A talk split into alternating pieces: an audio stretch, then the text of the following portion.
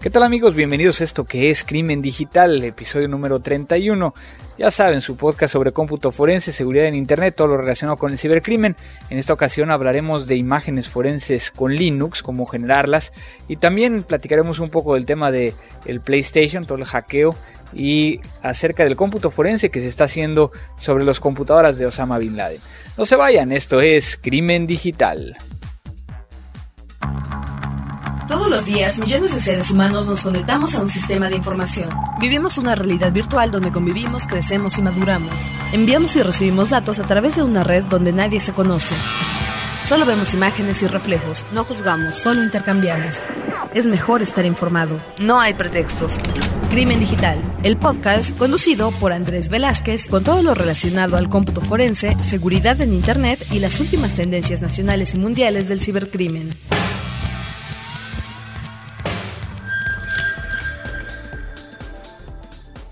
Pues amigos, estamos de vuelta en, este episodio número 31.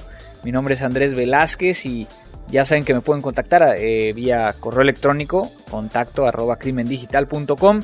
Nos pueden mandar también sus comentarios vía Twitter, arroba crimendigital o también mi Twitter personal, arroba cibercrimen, donde ustedes van a poder llegar a, contactarnos y bueno, agradecemos que nos, que nos contacten, porque así sabemos que, que nos están escuchando por un lado también que nos digan cuáles son los temas que les gustaría eh, que, estuviéramos tocando, que pueden ser de actualidad o, pueden llegar a ser temas en específico. Hemos hecho particularmente una lista muy importante de lo que ustedes nos están pidiendo. Y es así que, me voy a, platicar un poquito antes de entrar al tema central, eh, que va a ser cómo generar imágenes forenses con Linux, acerca del, tema de Sony, la parte de PlayStation eh, Network y la parte de eh, las computadoras eh, de Osama Bin Laden y lo que se está haciendo en el tema de cómputo forense. Como siempre, pues yo creo que primero, antes de, entrar a toda esta parte, pues mandar los tradicionales saludos a aquellos que nos siguen, que nos mandan correos electrónicos. Por aquí, por ejemplo, tengo a Jesús González, que me manda aquí un, correo electrónico acerca de, la felicitación de Crimen Digital, que es, que es muy buen podcast y ya estaré yo contactándote por ahí para poder llegar a, tener una retroalimentación un poquito más, más fuerte. También por acá tenemos a Ilan Arditi, que también bueno, ha estado escuchando el podcast y a quien le mandamos también un,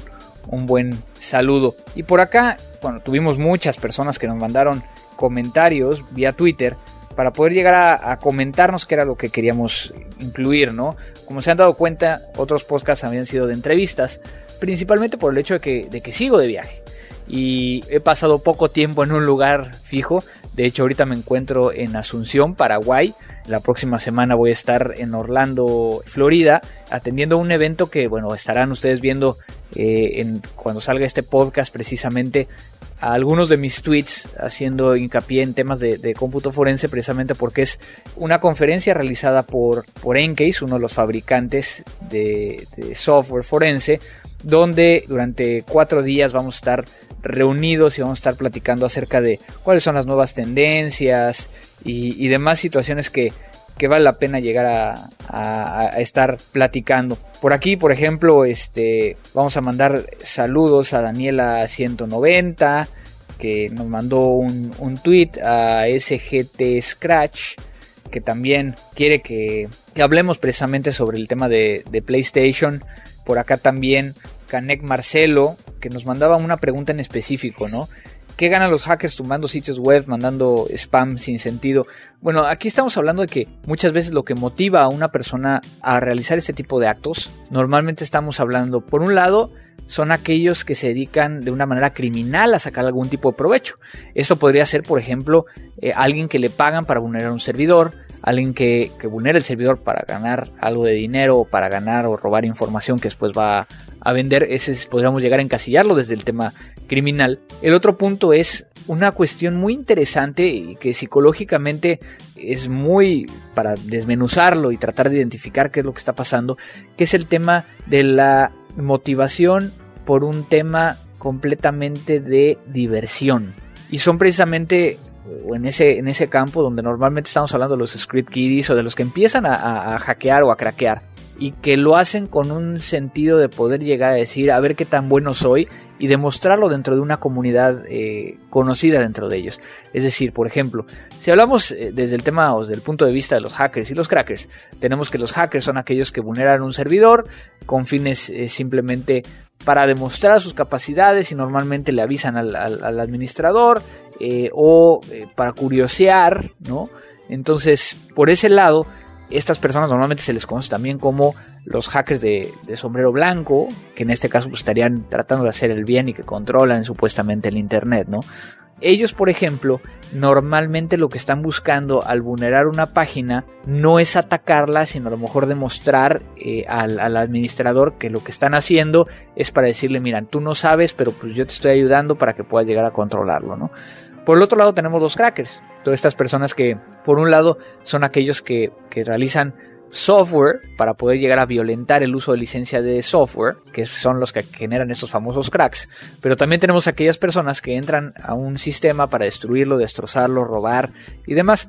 Ante muchas de las leyes de América Latina, y va a depender de cada uno de sus países, puede llegar a estar penado o no. En este caso, en ambos casos, aunque tú lo hagas de una forma no intencional o no con dolo, no para robar información, aún así estás vulnerando un sistema. Que en muchos países, aunque seas un hacker, pues si no lo haces bajo un contrato, bajo términos de ética y profesionalismo, que bueno, lo hemos platicado un poquito en el tema de, de hackeo ético, pues podrías llegar a estarte metiendo en un, en un gran problema, ¿no?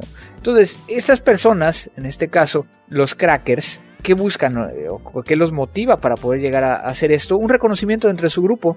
Normalmente son escalones, escalafones, ¿no? Donde, donde se encuentran y para poder llegar a aspirar a un reconocimiento dentro de su grupo, precisamente lo que hacen es tratar de, vulnerar un sitio, ¿no? Entonces por ahí, Canek Marcelo, pues espero que haya quedado respondida tu pregunta y espero que también estés escuchando este podcast y me avises para que efectivamente lo sepa.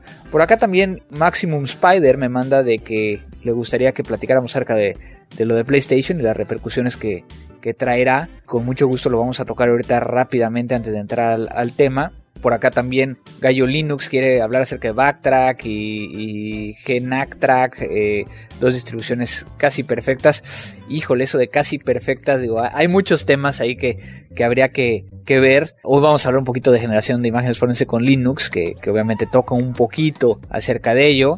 Gerard MG, por acá también que, está escuchando el, podcast, bueno, cuando mandó el, el tweet, Puchico88, que le gustan mucho el tema de las de los podcasts, Zimmerman 550, eh, sí, es correcto. También Rock Me, quien más nos manda aquí información, eh, es correcto, Farwola.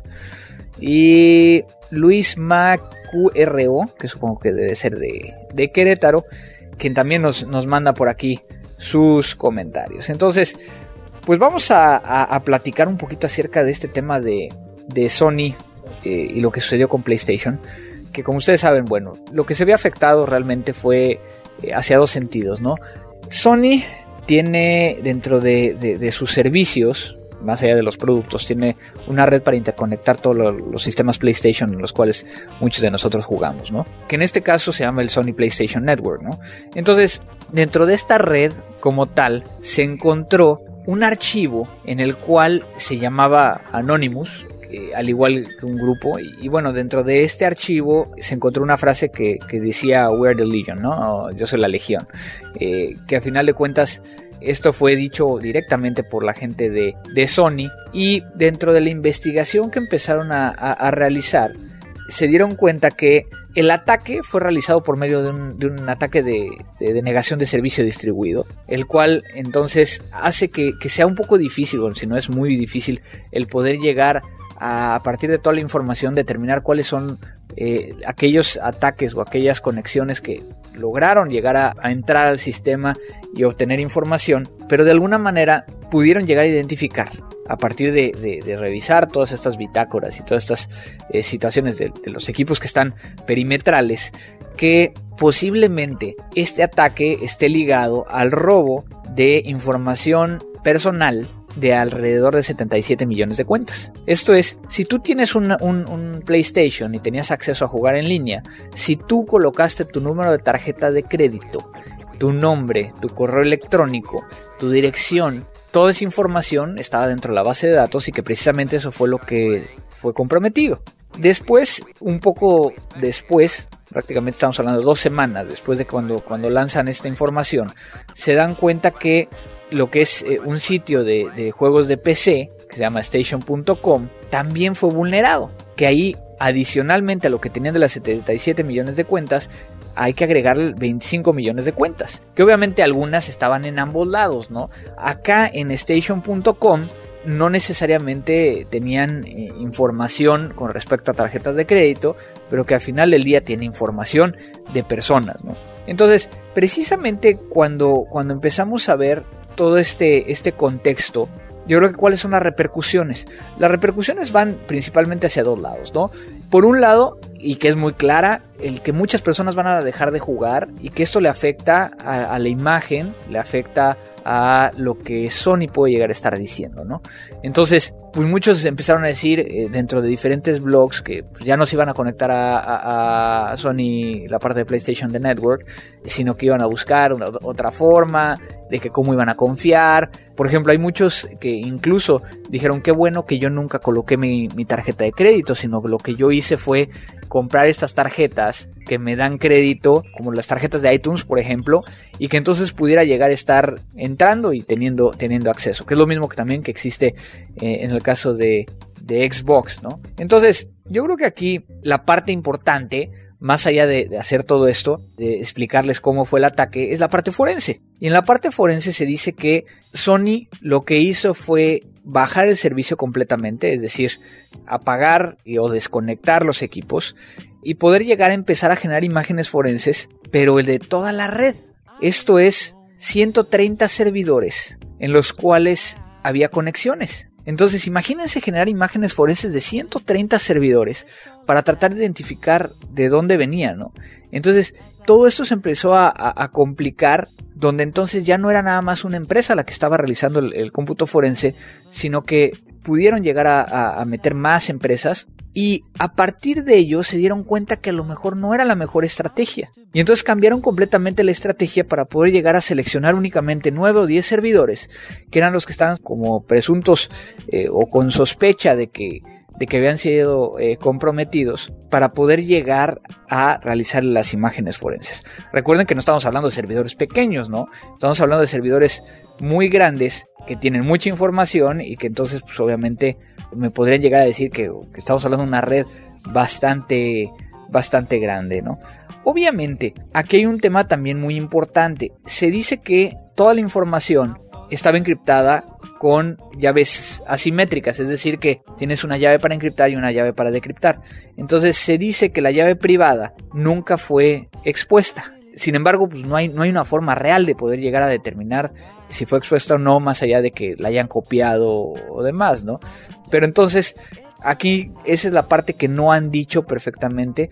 ¿Cuáles serían las repercusiones? Como me preguntaban hace rato, pues precisamente es de que esa información sea, sea fugada y yo creo que eso es lo más, lo más importante al respecto de esto.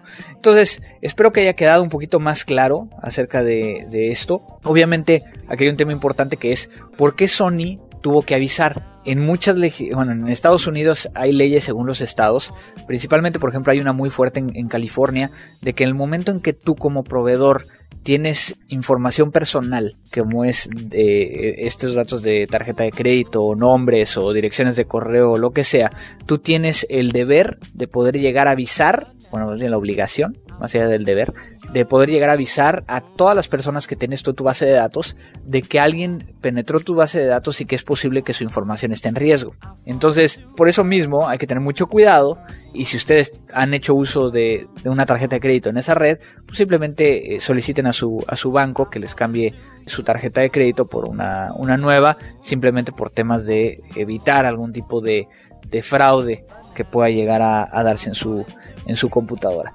El otro tema que, vale la pena comentar, que me voy a aventar muy, muy, muy rápido, es precisamente el tema de las computadoras de Osama Bin Laden. Y cuando estamos hablando de Osama Bin Laden, pues bueno, como ustedes saben, hubo un, un operativo, se obtuvieron a partir de ello y aquí es donde hay diferentes como que líneas Sin embargo, la más constante es que fueron los Navy SEALs, ¿no? ese es el equipo que, realizó la operación, que son, es un equipo muy especializado y que encontró cerca de 10 discos duros, 5 computadoras y más de 100 equipos de almacenamiento eh, de datos, donde entonces están empezando a generar las, eh, las investigaciones, todo el análisis forense, el cómputo forense sobre estos equipos. Aquí cabe mencionar, eh, yo creo que varias cosas. Una, el hecho de que, bueno, esto no es, esto no es nuevo, incluso para nosotros no es nuevo, lo hemos visto con el tema de los computadores de Reyes de, la FARC en, Colombia, donde gracias a esos computadores han estado sacando información eh, a cuenta gotas, pero que permite llegar a realizar inteligencia y que entonces están eh, atrapando y deteniendo a otras personas en este tiempo que ha estado pasando. Pero yo creo que aquí el tema es qué podríamos llegar a encontrar ahí.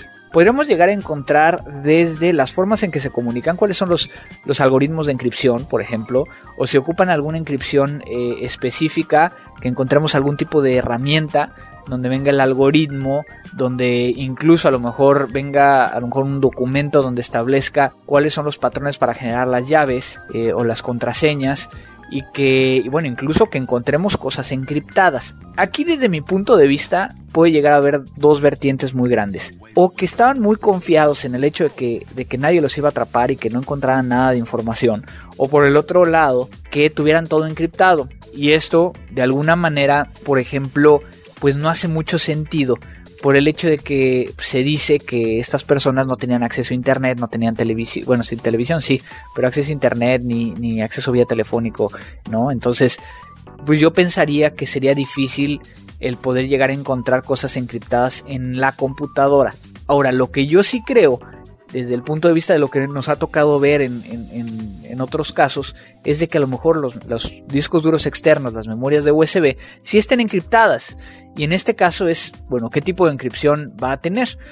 Por aquí hay gente, incluso, bueno, he tenido la oportunidad de platicar con gente de, Estados Unidos, eh, gente de gobierno, y me dicen, bueno, es que se dice que tiene un algoritmo que se llama Mujahideen eh, Secrets, que es, un algoritmo que fue creado eh, más o menos en, o más bien un, programa, algoritmo, que fue creado en, el 2008-2007 y que se encontró en Medio Oriente y que se dice que era lo que estaba utilizando Al Qaeda y que permite llegar no solo a hacer encripción sino esteganografía, o sea, que hace varias cosas, ¿no? El tema es de que yo creo, considero que si esto está desde el 2008, pues sería medio complicado, ¿no? El poder llegar a, afirmar que eso es lo que todavía están utilizando, siendo que pues tenían acceso a nuevas tecnologías y tenían acceso al poder llegar a, realizar nuevos algoritmos de encripción. Entonces, realmente cuando hablamos del cómputo forense, muchas cosas pueden llegar a estar pasando en estas computadoras. Lo más importante es, desde mi punto de vista, es las computadoras y los discos duros y las memorias, si tienen texto en formato en claro, es decir, que lo podemos llegar a leer, nos podrá llegar a dar una de las mejores formas de generar un diccionario.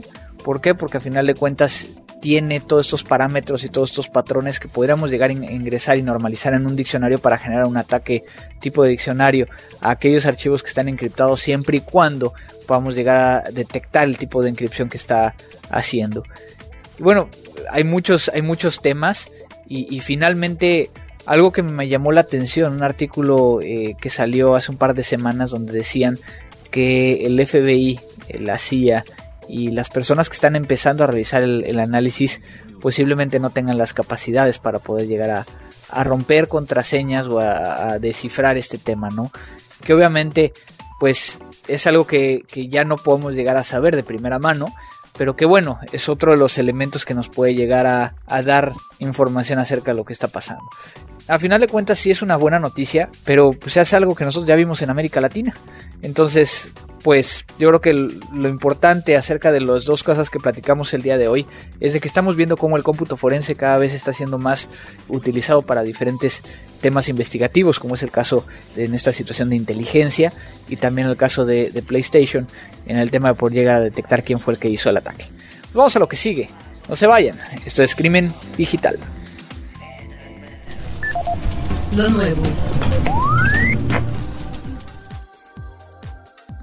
Pues ahora sí, un tema técnico para aquellos que querían cambiarle un poquito a esto. De hecho, aquí en la, en la página de, Crimen Digital, en, el último podcast, por aquí, por ejemplo, Gilberto Castro quiere que evitemos la teoría y a ver más el tema práctico.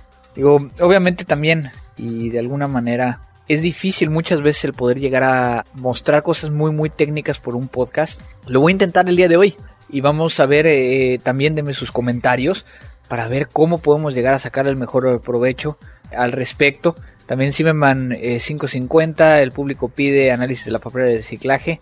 Ante todo, gracias por el trabajo que hacemos. Eh, es Jerko quien efectivamente también dice basta de tanta teoría y ya está completamente cortado con Zimmerman en el tema de que de ver cosas más, más técnicas. Pero lamentablemente no vamos a hacerlo de la papelera de reciclaje porque mandé vía Twitter un, un, pues un poll, una, encuesta eh, de qué, qué, tema les gustaría que dedicara el próximo podcast 31 de Crimen Digital. Y bueno, de los 57 votos que llegaron, que bueno, por lo menos sé que 57 nos están escuchando, se fueron 19 para generar imágenes forense con Linux. En este caso, a uno de la bandeja de reciclaje. Entonces, en primer lugar quedó generar imágenes forenses con Linux en el nivel en número 2, analizando la bandeja de reciclaje. El número 3, recuperando archivos encriptados con EFS, que es la inscripción nativa de, Windows XP y, Windows 7. Después vendría el tema de recuperando información usando headers, haciendo manual data carving y finalmente el análisis utilizando accesos directos. Que bueno, en el tema de accesos directos para mí es un tema súper interesante porque no sé si sabían ustedes que un acceso directo me permite llegar a tener, por ejemplo, desde la ubicación eh, física del archivo. O sea, estamos hablando de acceso directo, es, es los también llamados en inglés shortcuts, ¿no? Donde tenemos eh, dónde se ubica el, archivo originalmente, si es un disco duro eh, fijo o es un removible, de bueno, el, el, path donde estaba trabajando, que normalmente eh, tiene que ver de la misma manera con la ubicación, y finalmente si es un archivo que está compartido vía red, por ejemplo, nos permitiría llegar a ver por medio del acceso directo la MAC address y el NetBIOS name o nombre de la computadora dentro de la red para poder llegar a identificarlo. Entonces, digo, a mí me apasiona mucho y, ya lo saben el tema de, encontrar estos pequeños elementos que me permiten llegar a hacer una investigación. Y por cierto, pues eh, ese es uno de los temas de, accesos directos. Pero bueno, entonces ganó generar imágenes forenses con Linux. Y pues precisamente yo creo que aquí eh, hay que hablar de cuáles son las herramientas, cuáles son los procesos y demás. Si ustedes no han escuchado los otros podcasts, busquen aquel que habla acerca de generando imágenes forenses porque se les va a dejar muy claro antes de continuar, pónganle pausa a este, se regresan al otro y después regresan a este, con el tema de cómo generar la imagen forense, ¿no? que al final de cuentas estamos extrayendo un medio a analizar y después hay que conectarlo. Y yo creo que exactamente ahí es donde voy a empezar. El punto primordial es, es de que tenemos que mantener íntegro el, medio original. Es decir, yo no puedo llegar a conectarlo en una máquina porque la máquina si tiene un sistema operativo Windows o incluso si tiene un Linux, en el momento en que yo lo conecto, podría tratar de levantarlo y agregarlo a mi sistema de archivos como una eh, unidad adicional, ¿no? En el caso, por ejemplo, de un Windows. Y que el sistema normalmente lo que está haciendo está barriendo para poder llegar a saber si, si, le estás conectando un nuevo disco, un nuevo dispositivo y tratar de, de, montarlo. Obviamente, vuelvo a hacer la aclaración, depende de cada sistema operativo. Entonces, voy a hablar particularmente de Linux. Cuando hablamos de Linux, una distribución tipo que se encuentra allá afuera, ¿no? Que, que puede llegar a ser desde un Red Hat, un SUSE, un Debian. Este, bueno, hay tantos sabores y colores de esas distribuciones normalmente no están preparadas para poder llegar a ser cómputo forense. Es decir, que en el momento en que yo lo conecto, podría llegar a montar esos discos duros de una forma automática. Incluso, por ejemplo, las Mac también lo hacen de una forma automática. Entonces, lo primero que tenemos que cerciorarnos es de que nuestro sistema esté preparado para poder llegar a recibir un medio externo y que no los monte de manera directa, sino que me permitan llegar a mí como usuario, administrador, poder llegar a seleccionar cómo levantar esta imagen, ¿no? Dentro de las opciones que yo les doy y que a mí me gusta llegar a utilizar, van a estar tres. Uno es Helix, que hay una versión que es, gratuita y otra versión que es, que es comercial. También está el Backtrack, que también hemos escuchado o hemos hablado en otras eh, ocasiones. Y también tenemos uno que en particular es muy viejito, pero que a mí me gusta mucho porque, porque tengo mucho control sobre todo lo que está sucediendo y que de alguna manera si sale una versión nueva, por ejemplo en el caso de Backtrack, luego tienes que estar probándola antes de utilizarla en campo para que no te vaya a hacer algo que no, que no quieres, ¿no? Que sería llamado el Penguin Sleuth Kit. El Penguin Sleuth Kit, al igual que el Backtrack, al igual que el Helix, me permiten llegar a manualmente seleccionar cuándo llegar a montar el disco. Sin embargo, una de las cuestiones muy interesantes es de que para generar yo la imagen forense no necesito montar el disco. Es decir, yo no necesito que el sistema lo vea como un sistema de archivos, sino lo que voy a hacer es generar la imagen forense directamente de la conexión o del, device que está conectado al equipo. Para ello, por ejemplo, podemos llegar a utilizar dos herramientas y, y me voy a, voy a hablar o las herramientas que voy a estar platicando son herramientas que son obviamente software libre, que vienen dentro de la misma herramienta de eh, Linux o de la misma distribución. Hay una que no viene, pero que la pueden bajar y que la pueden llegar a, instalar o compilar directamente sobre Linux. Pero bueno, la primera es DD. Y DD muchas veces se utiliza para poder llegar a copiar bloques de, de datos de un lugar a otro. De tal manera que lo que vamos a hacer es de que vamos a utilizar DD y después vamos a colocar, por ejemplo, nuestra entrada. Nuestra entrada va a ser nuestra evidencia original, que en este caso sería con la bandera IF, un símbolo de igual, y de dónde lo vamos a leer. Si por ejemplo, si yo estoy en un Linux, normalmente yo voy a poder llegar a generar una imagen física o lógica del disco. Si es física, yo voy a, encontrarlo como diagonal dev, diagonal a lo mejor HDA o HDB o SDA o SDB, dependiendo de cómo haya identificado y también del tipo de disco duro que estemos nosotros encontrando dentro del caso que vamos a, poder llegar a analizar. Eso es cuando lo hacemos vía físico. Si lo quiero hacer lógico, entonces tendría que ver, por ejemplo, si yo sé que el disco físico es diagonal dev, diagonal HDA, entonces a lo mejor tiene una partición que es la que me interesa, que es la segunda partición lógica, que sería diagonal dev, diagonal HDA2. Esa sería mi entrada. Después tendría que poner la bandera de salida y que normalmente es una O y una F, off, y un símbolo de igual, y a dónde voy a escribir mi imagen. En este caso, yo podría llegar a escribir la imagen, obviamente no al mismo disco duro, ¿no? O sea, tendríamos que tener uno donde sí tenga, que esté montado y que tenga permisos de, escritura y que tenga el suficiente espacio para poder llegar a almacenar la imagen forense, donde tendría que poner a lo mejor, eh, no sé, se me ocurre eh, diagonal home diagonal el nombre de mi usuario y a lo mejor una carpeta o un folder donde yo seleccioné guardar ahí. Y normalmente lo que voy a hacer es de que podría llegar a dejarlo simplemente a que el archivo se llame imagen sin ninguna extensión y sin nada. ¿Por qué? Porque este, esta forma de generar una imagen forense estoy copiando bloque por bloque. De tal manera que tengo una imagen en formato DD o en formato RAW o crudo, como, como lo hemos platicado en otras ocasiones. De tal manera que si yo tengo un disco duro de 80 GB, me va a quedar una imagen de 80 GB. Exactamente igual. Ojo, yo en este momento no estoy generando ningún hash, no estoy validando la integridad de, de, la generación de la imagen. Entonces hay que tener mucho cuidado.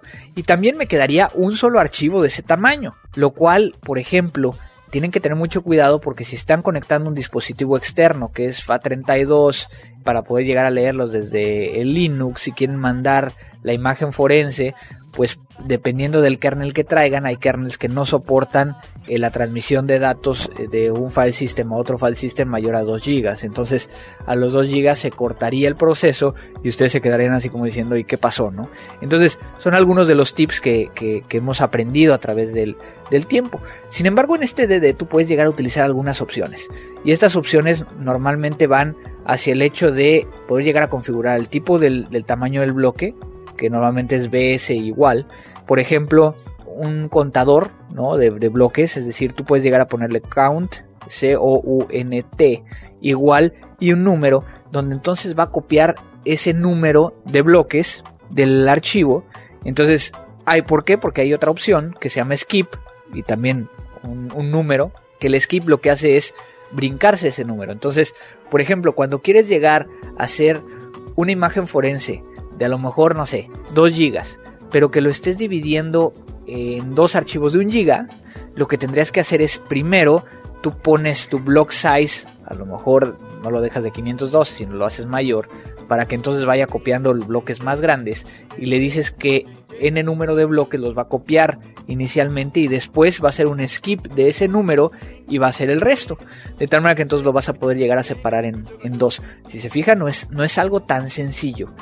Y finalmente, una, una bandera o una opción que es muy importante, que se llama conv, y que en este caso normalmente lo recomendable es poner no error o no error todo junto, que en este caso no va a detenerse si encuentra errores.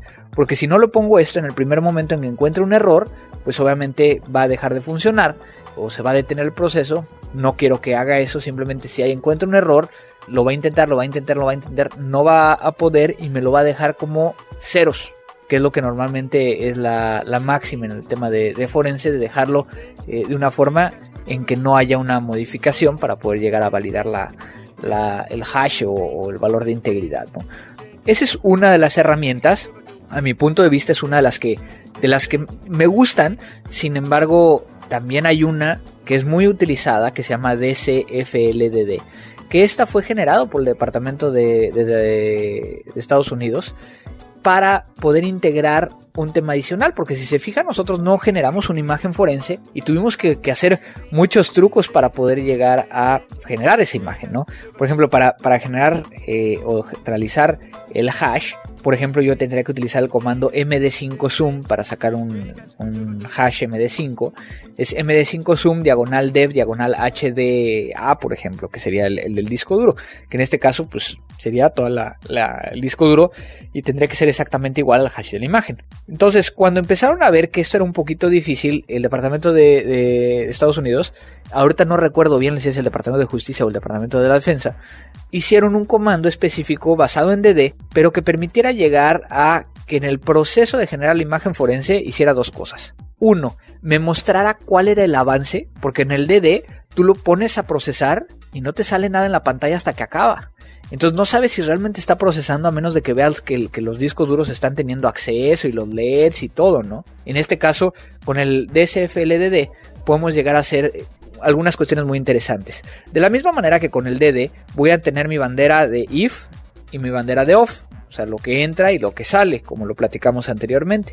Sin embargo, yo podría llegar a... Eh, bueno, también tengo todas las banderas estas de, del block size, el count, el skip y el conf que eso lo vamos a, manejar.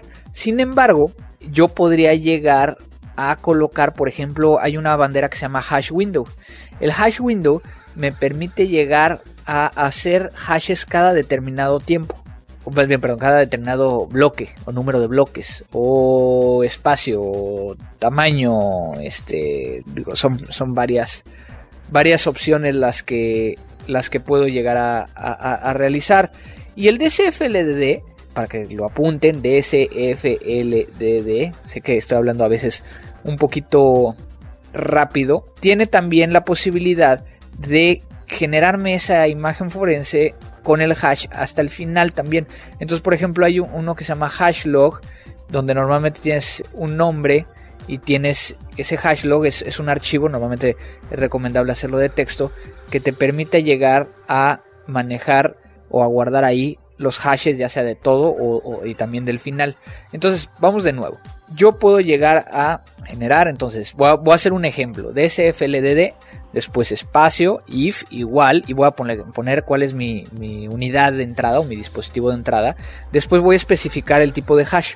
Yo puedo llegar a generar, por ejemplo, hash de 256 eh, SHA-256 y MD5, entonces colocaría hash igual MD5, coma SHA-256, espacio, y luego por ejemplo tengo el hash window que a lo mejor lo hago cada 10 gigas, ¿no? entonces pongo 10G, y luego el MD5 log es MD5.txt, que es eh, donde va a guardar el, log de, estos MD5s, SHA-256 log igual, que es donde va a guardar cada uno de los, de los SHA-256 cada 10 gigas, y también al final, Después hash convert eh, o hashconv que en este caso lo va a hacer después de.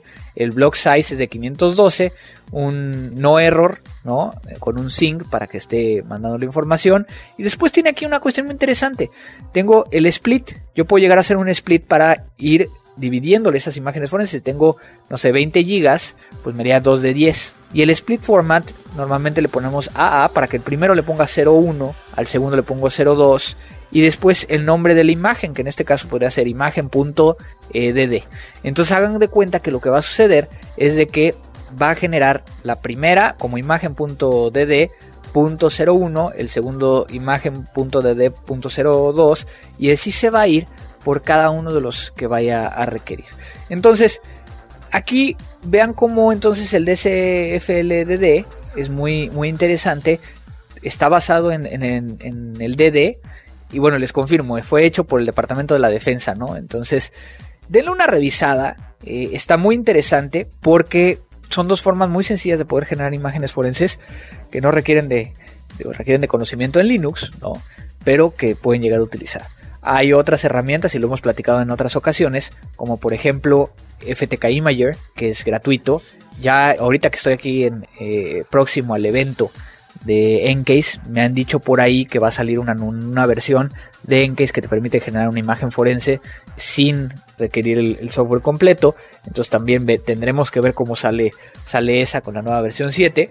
Y pues bueno, eso, eso yo creo que da pie para que ustedes, si son técnicos, vayan y busquen información al respecto. Entonces, para todos los que no eran técnicos y que a lo mejor los mareé con todo este tema de las imágenes forenses y los comandos y demás, pues vamos a tratar de, que si me dan sus comentarios, pues podré llegar a, saber si seguimos con tintes técnicos, si seguimos con tintes intermedios o tintes más de, entrevistas para que podamos llegar a, sacarle provecho a este podcast. Vamos a lo que sigue. Música.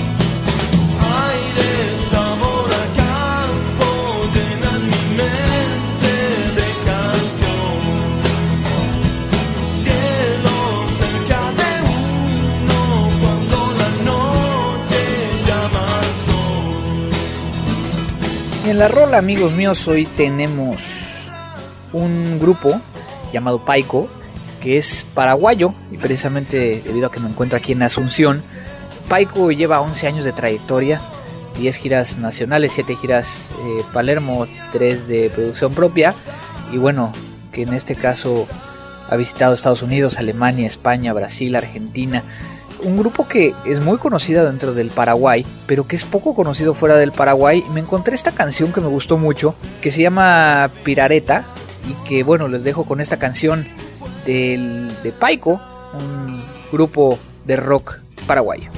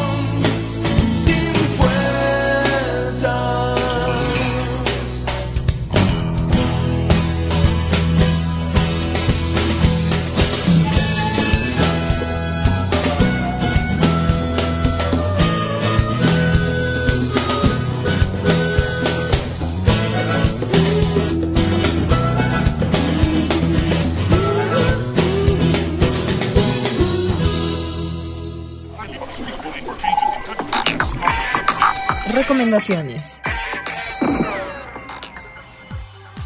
Pues ya nos vamos. Hemos terminado este episodio número 31. Ya 31. Les tenemos por ahí. Yo creo que en la próxima emisión o en la que sigue una sorpresa para todos ustedes. No se la pueden llegar a perder. También les confirmo que, ya me avisaron y sí voy a estar en el Campus Party México. Todavía falta que me avisen si sí voy a participar en el de, en el de Colombia. Entonces, para todos aquellos que van a estar por ahí, ahí los espero para que platiquemos, para que, ya saben, ¿no? Me den sus comentarios acerca del podcast. Avísenme, digo, díganme, es que yo soy, yo escucho Crimen Digital que eso me sirve mucho para saber quién nos está escuchando y, y, qué les ha parecido. No se olviden de ello vamos a la parte obviamente de, recomendaciones en este momento, que al final del día consideré que la forma más sencilla era ponerles y recomendarles estas tres distribuciones que a mí me gustan mucho, que es Helix, Backtrack y Penguin Sleuth Kit, para que puedan llegar a empezar a, utilizarlas y puedan llegar a, a, iniciarse en este, en este tema de cómputo forense en Linux que bueno, lo hemos platicado en otras, en otras circunstancias, es una muy buena forma de empezar. No es la mejor para poder llegar a hacer todo ya cuando, cuando se quiere presentar datos ante la ley, pero bueno, es, es parte, parte del show. Quiero aprovechar para, para poder llegar a saludar a, todas las personas que, que tuvieron la oportunidad de, de, estar en mis charlas estas últimas semanas, que estuve corriendo de un lado a otro por ahí por por Brasil, en Belo Horizonte, a, toda la gente que estuvo en esa capacitación para fiscales, que hubo también gente técnica que, estuvo visitándonos después en, en Lima, para después estar aquí en, Paraguay. Y bueno, la, próxima semana voy a estar por ahí, por Orlando, precisamente dando tanto una conferencia como, como asistiendo a este evento de Engage. Pues no me queda más que agradecer a Frecuencia Cero, principalmente a Abel, Abel Cobos que se encuentra aquí ayudándome a la parte de la edición. Entonces, eh, ahorita mismo voy a enviárselo a su correo para que pueda llegar a poner la música, todas las entradas, salidas y demás de este podcast. Y pues creo que con eso no me queda más que agradecerles por haber escuchado este nuevo episodio. Mándenle sus comunicaciones a contacto arroba crimendigital.com, arroba crimen digital o a arroba cibercrimen para poder llegar a estar en contacto con todos ustedes y saber qué es lo que les gusta y lo que no les gusta. Y de nuevo, estén pendientes a ese arroba crimen digital, donde voy a estar posteando qué es lo que quieren escuchar en el, en el próximo podcast, si es que no tengo yo todavía un, un tema en específico. De todas maneras, tengo muy buenas ideas de lo que me están enviando. Y pues, nos vamos. Esto fue Crimen Digital. Crimen Digital, el podcast conducido por Andrés Velázquez con todo lo relacionado al cómputo forense, seguridad en Internet y las últimas tendencias nacionales y mundiales del cibercrimen. Frecuencia Cero, Digital Media Network, www.frecuenciacero.mx, pioneros del podcast en México.